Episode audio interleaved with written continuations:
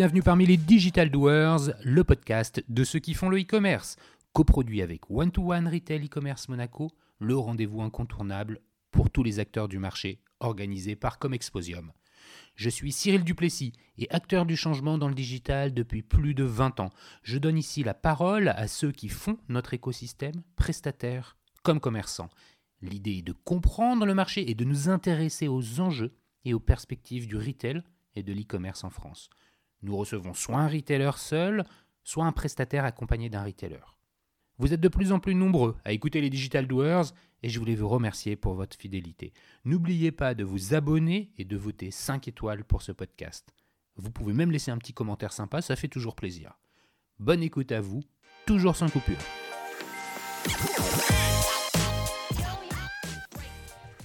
Aujourd'hui, j'ai le plaisir de recevoir Thierry Lernon, le directeur général marketing, expérience client, data et e-commerce de But. Thierry fait partie du club des personnalités influentes du e-commerce en France. Nous allons le voir, son parcours au sein de grandes enseignes et les projets qu'il y a développés lui autorisent une analyse et une prise de hauteur intéressante. Et c'est bien la raison pour laquelle nous allons échanger avec lui sur les enjeux et les perspectives marché du retail et du e-commerce. Et plus précisément, nous allons aborder trois grands thèmes. En quoi le comportement des consommateurs a-t-il évolué post-Covid? Comment les retailers s'adaptent-ils et continuent de s'adapter? Et enfin, comment les annonceurs peuvent-ils prendre la parole dans le contexte actuel? Alors bonjour Thierry, merci beaucoup d'avoir répondu présent à mon invitation. Et avant de commencer, pourrais-tu te présenter en quelques mots? Bonjour Cyril, très, heureux d'être là avec toi. Euh, je fais du e-commerce et du marketing relationnel depuis 2000, euh, depuis les, débuts euh, de l'affaire. Euh, j'ai commencé, si je remonte au tout début, comme contrôleur de gestion à la Redoute sur la logistique et sur le développement international.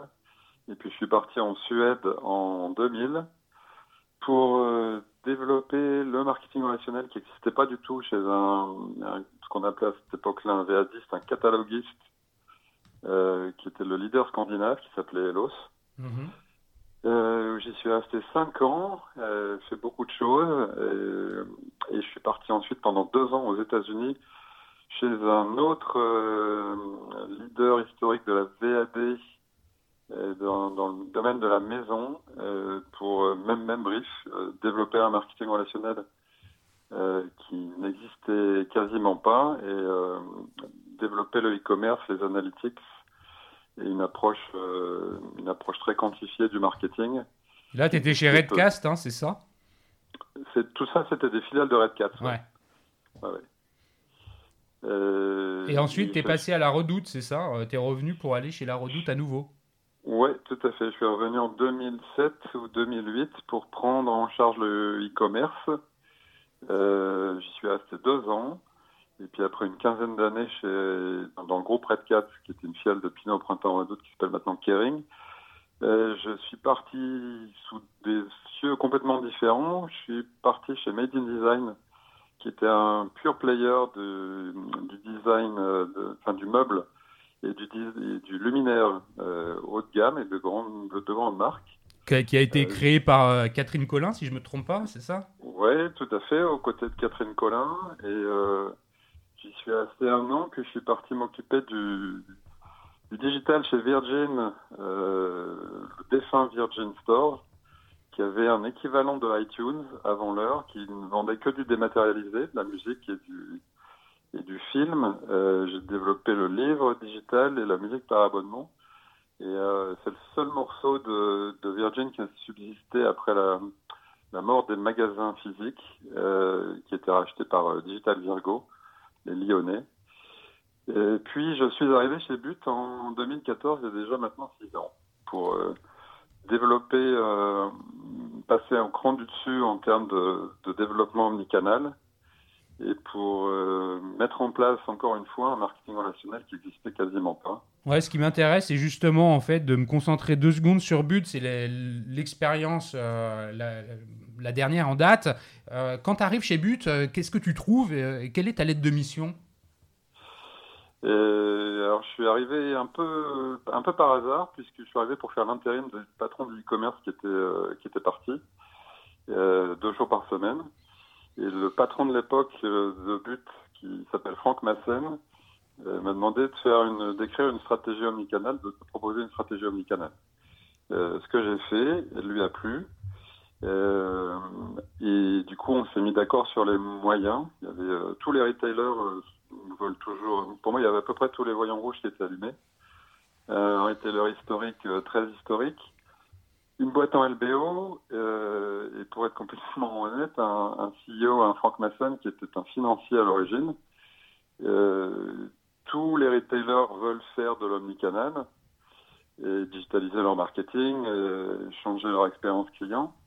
Mais rares sont ceux qui sont vraiment les moyens. Donc on s'est bien mis d'accord sur les moyens. Euh, il m'a accordé tout ce, tout ce que je demandais.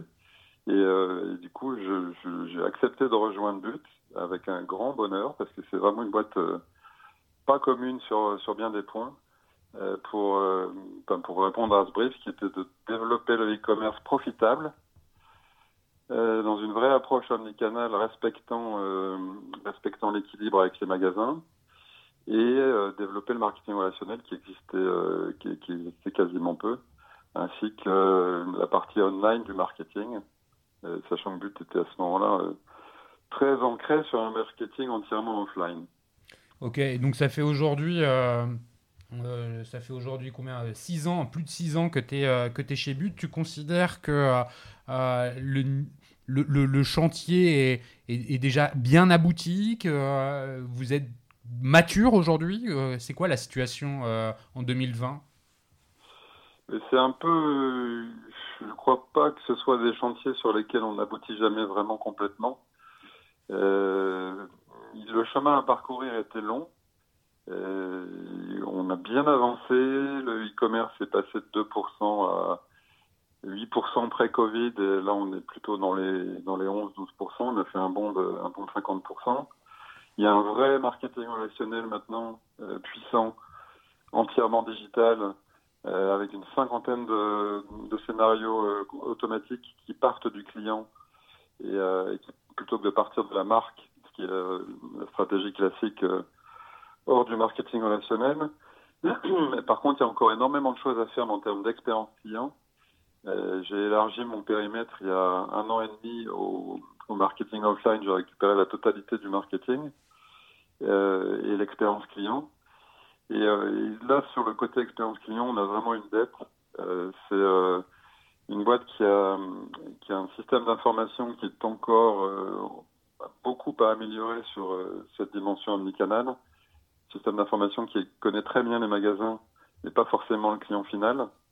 Il y a un siège, une supply, euh, des systèmes centraux qui, qui historiquement connaissent bien le magasin, et c'est le magasin qui connaît au niveau IT et au niveau flux de données, et aussi au niveau culture d'ailleurs, qui connaît euh, qui connaît le client final. D'accord. Euh, donc le, le, le gros sujet, c'est d'adapter euh, la supply chain, la logistique, et avec mes camarades de jeu du CODIR et, et l'IT, pour se donner les sous-jacents qui permettent de faire du bon omnicanal.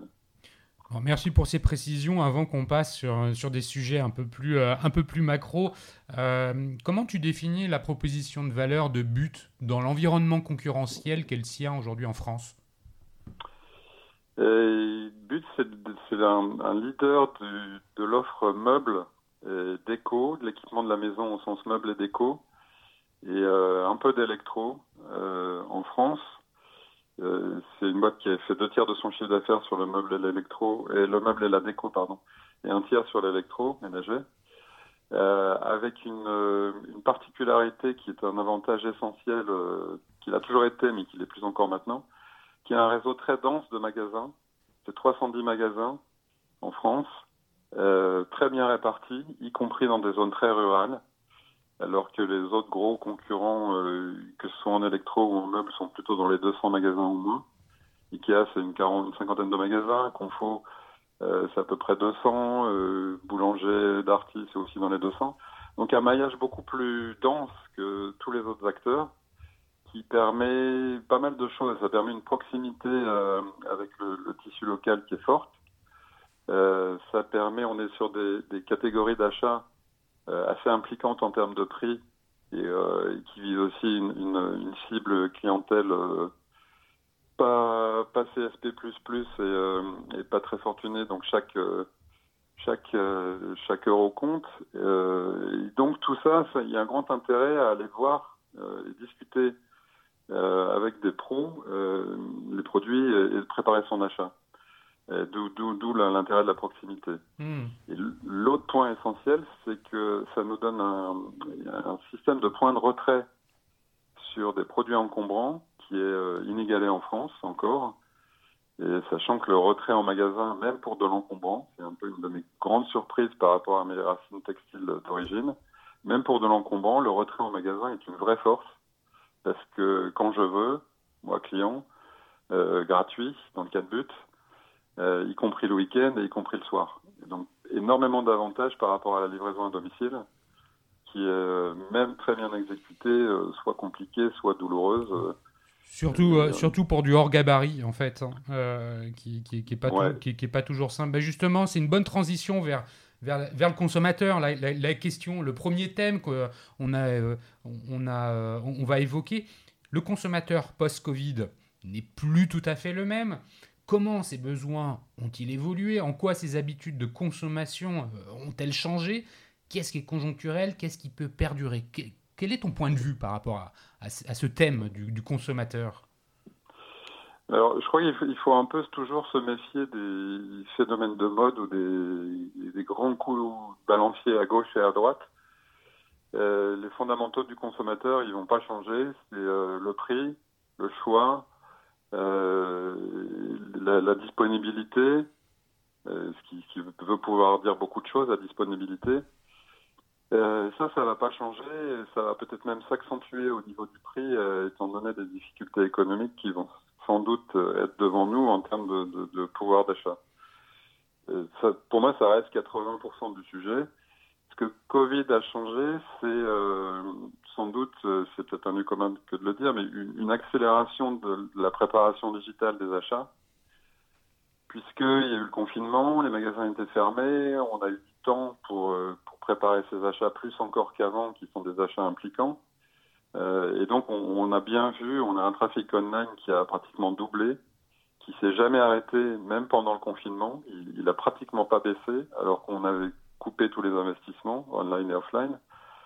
Et donc ça, c'est quand même assez phénoménal. Le, le, trafic euh, online vers le catalogue et vers l'enseigne n'a quasiment pas baissé. Euh, et, deux, trois semaines avant la fin du confinement, il a commencé à atteindre ses niveaux historiques, puis à doubler. Hmm. Alors c'est vrai euh, qu'en termes de, consommation et, de euh, y a, les finalement, les fondamentaux, je partage ton point de vue, n'ont pas été euh, remis en question. Il y, a, y, a, des accélérations de tendance finalement euh, fortes. quel est le, quel est le, tu as parlé d'ailleurs de la sensibilité au prix qui revient, et ça c'est quand même un changement. Alors espérons qu'elle soit le changement soit conjoncturel, mais il est vrai qu'avec la crise économique, la sensibilité au prix va s'accélérer. Et finalement, quand je t'entends parler de la proposition de valeur de but tout à l'heure, j'ai l'impression que vous êtes plutôt pas mal placé. Euh, il y a aussi des sujets qui sont plus. Euh, euh, qui, se sont accélérés. la consommation locale, finalement, la, proximité. Quand tu me dis on a plus de 300 points de vente chez But, est-ce que ça répond un petit peu aussi à ses besoins? Oui, oui, tout à fait, parce qu'à à plusieurs niveaux. Euh, il y a ce gros phénomène de, euh, alors qui était qui était légal quasiment pendant Covid puisqu'on pouvait pas sortir de son département. But est un des seuls acteurs sur ces métiers-là qui a un ou plusieurs magasins dans chaque département. Euh, donc on était toujours dans la règle des 50 km, des 100 km ou moins. Mais maintenant cette règle-là a disparu. Le fait de ne pas avoir à faire des dizaines et des dizaines de kilomètres pour aller choisir souvent en famille, euh, son intérieur, c'est un vrai avantage. Euh, je crois qu'une des choses qui va rester, et toute proportion gardée, c'est la sensibilité à l'environnement. Euh, et donc, la proximité à ce sens-là est un, est un plus. Il y a l'énorme avantage du retrait aussi, proche, qui, est très pratique quel que soit le contexte. Et il y a aussi le fait que chaque magasin peut adapter son offre à, son environnement local, qui est globalement assez. les besoins sont à peu près les mêmes, mais bon, quand même, le, commerce, c'est essentiellement l'adaptation au client. Et, donc, il y, a aussi quand même des adaptations locales. Et au niveau retail ou business model, le fait de savoir faire des magasins et les faire tourner de façon profitable, qu'ils fassent 1000 mètres carrés ou 7000 mètres carrés, c'est un énorme avantage d'adaptation à son marché. On a des gros magasins dans les grosses zones de chalandise et on a des beaucoup plus petits magasins dans les zones très rurales, à Saint-Pierre-Ex, que tout le monde connaît, euh, en Dordogne, ou, euh, ou à Sarlat, si je, si je reste en Dordogne. Et on, peut aller encore plus loin, c'est une conviction qu'on a et euh, qu'on déroule, sur le fait de continuer à ouvrir des magasins proches des gens, dans des zones, euh, dans des zones très rurales où il y a, peu d'offres, avec un très bon niveau de, qualité commerciale et de qualité euh, de, produits et de qualité de service aussi. Oui, alors euh, bah, c'est une super transition vers le, justement la, façon avec laquelle le retail s'adapte. Euh, et, c'est adapté, il continue à s'adapter. On, l'a vu, hein, les drives se sont développés pendant, pendant le confinement. on voit finalement valider les démarches de commerce unifié qui ont été initiées avant, avant la crise.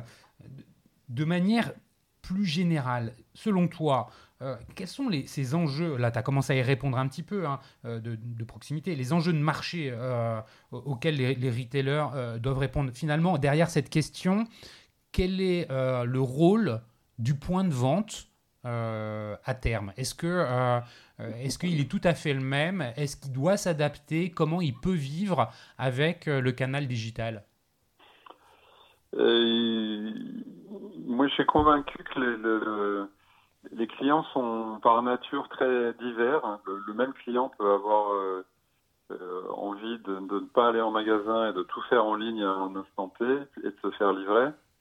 Euh, donc une, expérience assez désincarnée. Et à d'autres moments, passer du temps en magasin, le, plaisir, le plaisir de, toucher les produits, d'essayer, d'avoir du conseil, de, de voir d'autres gens, enfin le plaisir de faire son shopping, c'est pas du tout contradictoire et c'est souvent le même client. Euh, l'enjeu et la grande difficulté, c'est de laisser le client au choix et d'avoir une bonne expérience en magasin euh, comme en ligne, et aussi une bonne expérience et une troisième dimension, une bonne expérience euh, à travers les canaux, parce qu'on commence souvent son parcours soit en magasin, on le finit en ligne, soit en ligne, on le finit en magasin, soit on croise tout. On a des tas d'éléments qui nous montrent ça.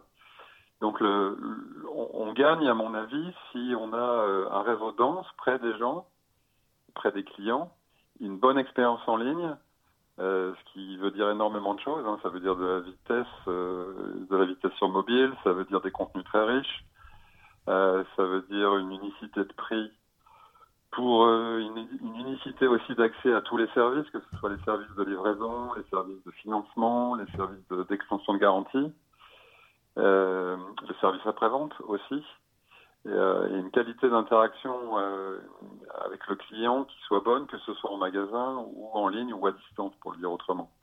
Tout ça, c'est euh, pas simple. C'est beaucoup de choses à aligner. Euh, mais moi, je crois fondamentalement, c'est des gens d'urbaine qui reviennent et qui sont peut-être en train de revenir un peu en ce moment sur euh, le déclin des magasins. J'y crois absolument pas. C'est une force phénoménale que d'avoir des magasins parce que il euh, y a du conseil, il y a du stock dispo immédiatement. On peut toucher un canapé, c'est quand même ou un, matelas ou un sommier et plein d'autres produits. C'est quand même vachement mieux si on peut s'asseoir dessus euh, ou se coucher dessus euh, que de l'acheter uniquement en regardant des photos et un prix. Il y a il y a le, oui, et, justement, le, point de retrait. Le, le, le, rôle, je partage ton point de vue. Finalement, je sais pas qui est, j'entends pas tant, tant de, de, de, commentaires selon lequel euh, c'est le déclin, euh, c'est le déclin du, du, point de vente physique. je pense, c'est plutôt plus, plus, maintenant. C'était un peu, c'était très fort il y a quelques années. Plus maintenant, ouais, je pense que c'est assez intégré. Il y a finalement peut-être, tu parlais tout à l'heure de retour de balancier. C'est peut-être un retour de balancier et, pour rééquilibrer les choses. Et finalement, le point de vente a toute sa place dans bah, cette, cette dimension omnicanale, hein, ce, ce, commerce unifié Et c'est pour ça que on, on, peut à un moment ou un autre légitimement poser la question mais quel est le rôle euh, du, point de vente? Effectivement, est-ce qu'il va euh, d'abord faire euh, du showrooming? Est-ce que ça va être un point conseil? On peut aussi poser la question sur son rôle dans la supply chain. pour, on parlait de local, hein, dans quelle mesure finalement ben, c'est les stocks répartis dans le réseau qui vont servir la supply c'est quoi le, mode de fonctionnement chez vous? Mais le, le, le, levier est énorme si on arrive à, faire du magasin euh, tout ça, c'est-à-dire un, point de conseil, un point où on voit les produits, euh, alors pas forcément tous les produits physiquement d'ailleurs, mais un point où ça peut être aussi un point où il y a des grands écrans qui permettent aux vendeurs dans un petit magasin de bien montrer et bien euh, mettre en valeur des produits qui ne sont pas physiquement dans le magasin euh, mais qui, qui, qui, peuvent, à la main du vendeur, euh, prendre un sens nouveau et être montrés en beaucoup plus grand que sur un écran de smartphone, par exemple. Ouais, une immersion euh, virtuelle, quoi, en quelque sorte. Ouais, c'est une des dimensions. Mais l'autre grosse dimension qui est la plus puissante, on, le voit tous les jours, c'est une dimension logistique et une dimension de fluidité de produit. parce que du stock en magasin, ce qui est le cas de chez But, c'est de la livraison deux heures, y compris sur de l'encombrant, le soir même, 18-22 heures, dans toutes les grandes villes de France vous pouvez le faire que si vous avez du stock proche des grandes villes. Et avec, euh, avec une vingtaine de magasins en région parisienne, par exemple, pour prendre que cet exemple-là, euh, on peut le faire. C'est un vrai service. Hein. Les gens, ils préfèrent être livrés le soir quand ils sont chez eux plutôt que de poser une demi-journée à attendre leurs produits. Et on voit très bien qu'il y, a une prime à l'immédiateté qui est extrême. Euh, on pourrait se dire, quand j'achète un canapé, j'attends 4-5 jours. Si j'achète le lundi, je vais prendre le vendredi soir pour me faire livrer. Non, dans une immense majorité des cas, les gens choisissent le soir même ou, le lendemain soir. Donc il y a toujours cette, prime à l'immédiateté qui est une force. Euh, Amazon s'est construite quasiment entièrement là-dessus. Ça, ça, n'a de sens euh, commercial et économique que si on a un réseau euh, dense. et en même temps, il y a quand même des slow movers, des produits à faible rotation qu'on ne peut pas mettre dans les 310 magasins. Euh, parce que sinon, euh, ils, bougent. On a une vente une fois tous les trois ou six mois. Donc cela, il faut les mettre en plateforme centrale et euh, pouvoir les faire arriver de façon pratique, soit dans le magasin pour retrait, soit en livraison chez le, chez le client.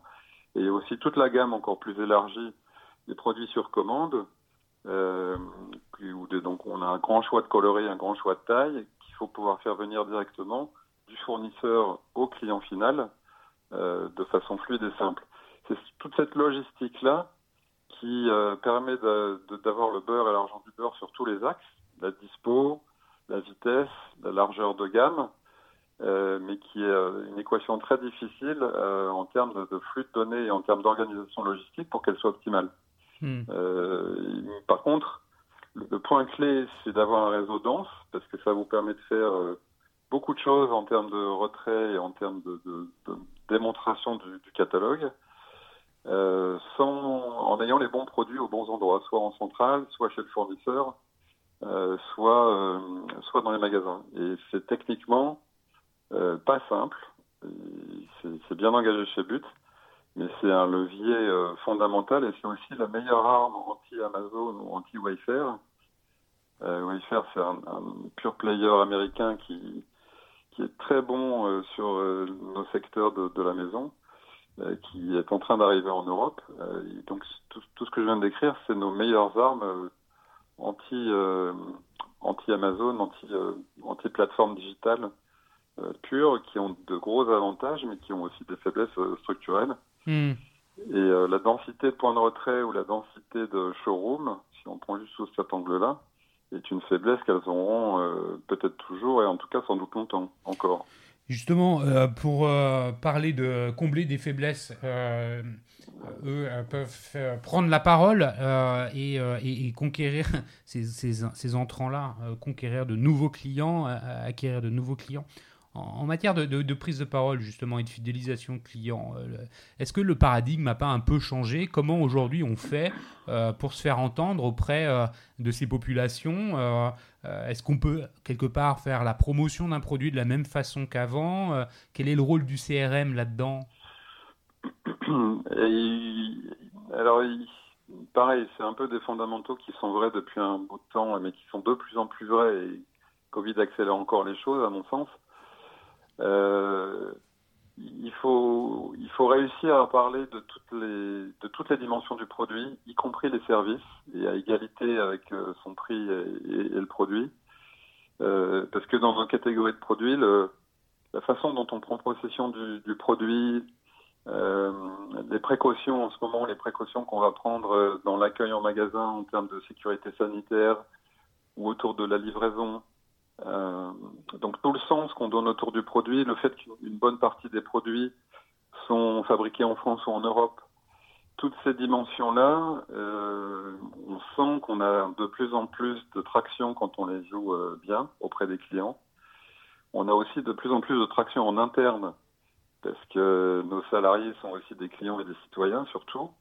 Et, et donc on réagit tous aux mêmes choses positivement. Donc tout, ça, c'est des, éléments nouveaux qui sont assez euh, moteurs et assez motivants et euh, qui, nous donnent une vraie traction. Euh, on a un redémarrage qui est assez fort sans doute parce qu'en partie parce qu'on a bien préparé toutes les dimensions de com autour de, la livraison sans contact, du retrait sans contact. et qu'on a bien comment vous avez fait en termes de communication C'est quoi concrètement Comment vous y êtes pris? Essentiellement le digital au début, une communication omniprésente sur le site. Euh, pas mal d'emails. Euh, euh, on a adapté tous les emails de tous les scénarios relationnels pour inclure des dimensions de réassurance sur le, sans contact, que ce soit en, livraison, en retrait ou en accueil magasin aussi. et on a fait, on a profité aussi des aubaines qu'on avait en termes d'achat de trafic. deux, trois semaines avant, avant la fin du confinement, les prix de les CPC étaient très très bas. Mmh. Euh, donc on a ouvert les vannes assez largement là-dessus, euh, euh, bien, profité de ça. Et on a fait une campagne télé aussi, pareil, en profitant de, des coûts qui étaient très bas, uniquement sur la TNT. Et vous avez réussi à mesurer les, les retours, finalement, les retours de, sur investissement, entre guillemets, de ce genre de communication? Pas, précisément, parce que tous les benchmarks pendant Covid et même après le, le déconfinement sont complètement bouleversés. Euh, notre, benchmark principal, bah, c'est le fait qu'on a un redémarrage qui est, euh, qui est très fin et très très fort, euh, auquel on s'attendait, euh, on s'attendait absolument pas, qui est plutôt dans le très haut des paniers par rapport à nos concurrents d'après ce qu'on peut voir. Donc on se dit qu'on a dû pas trop mal s'y prendre, mais non, il n'y a pas de, à part les coûts d'acquisition qui étaient vraiment la moitié ou le, tiers ou le quart de, de parfois de, ce qu'on voyait auparavant j'ai pas de benchmark euh, précis à part le, la santé globale de, la boîte. Tu as, en charge la data, euh, et c'est euh, sur, cette, sur ce dernier axe que je voudrais un peu, un peu conclure. Qu'est-ce que qu'est-ce que tu observes? Est-ce qu'il y a beaucoup de repeat business? Est-ce qu'il il y a les clients qui ont finalement les catégories qui ont changé Les, best-sellers ont plus été les mêmes Comment tu analyses la donnée finalement aujourd'hui que tu as collectée ces derniers mois? Euh, alors il y a deux, à, court terme où euh, il y a vraiment une modification des catégories de produits. Euh, qu'on, on en a pas mal entendu parler dans la presse. Les bureaux, les, tout ce qui est équipement personnel en termes de, câbles ou de, d'ordi ou de réseau. la consommation s'est vraiment centrée là-dessus. Euh, plus globalement, c'est tout ce qui permet d'aménager son intérieur et de le rendre plus beau, qui, s'est considérablement développé. Le froid aussi, si, on est sur quelque chose de plus précis. Les gens ont stocké euh, pas mal d'alimentaires et euh, pour ça ont eu, pas mal, ont eu besoin d'électroménager autour du froid. On pense que le, le fait de s'occuper de son intérieur est quelque chose qui va subsister pendant un bon bout de temps et que les, dépenses de consommation se recentrent un peu là-dessus. On va voir avec la, reprise des loisirs, euh, qui est quand même un poste euh, important de dépenses en été, euh, ce que ça donne. Et plus, plus philosophiquement ou plus profondément, on a vraiment vu le trafic online, qui était déjà trois fois le trafic magasin, là il est passé à peu près à six fois, prendre une importance considérable en termes de préparation d'achat. Après que l'achat se concrétise en ligne ou en magasin, à la limite, c'est pas le problème. Mais du coup, toutes nos problématiques de DMP ou d'identification du trafic online et de, sa, conversion en magasin tout le, fait de comprendre le comportement, le, mouvement des clients pour pouvoir investir online autant et, mieux et bien compléter le marketing offline classique qu'on fait, toutes ces dimensions-là ont pris une importance encore plus démesurément plus grande qu'avant. Euh, parce que les gens passent plus de temps online et euh, c'est sans doute quelque chose. Enfin, c'était déjà une tendance de fond absolument massive. Euh, c'est en train de devenir un, changement d'échelle très fort.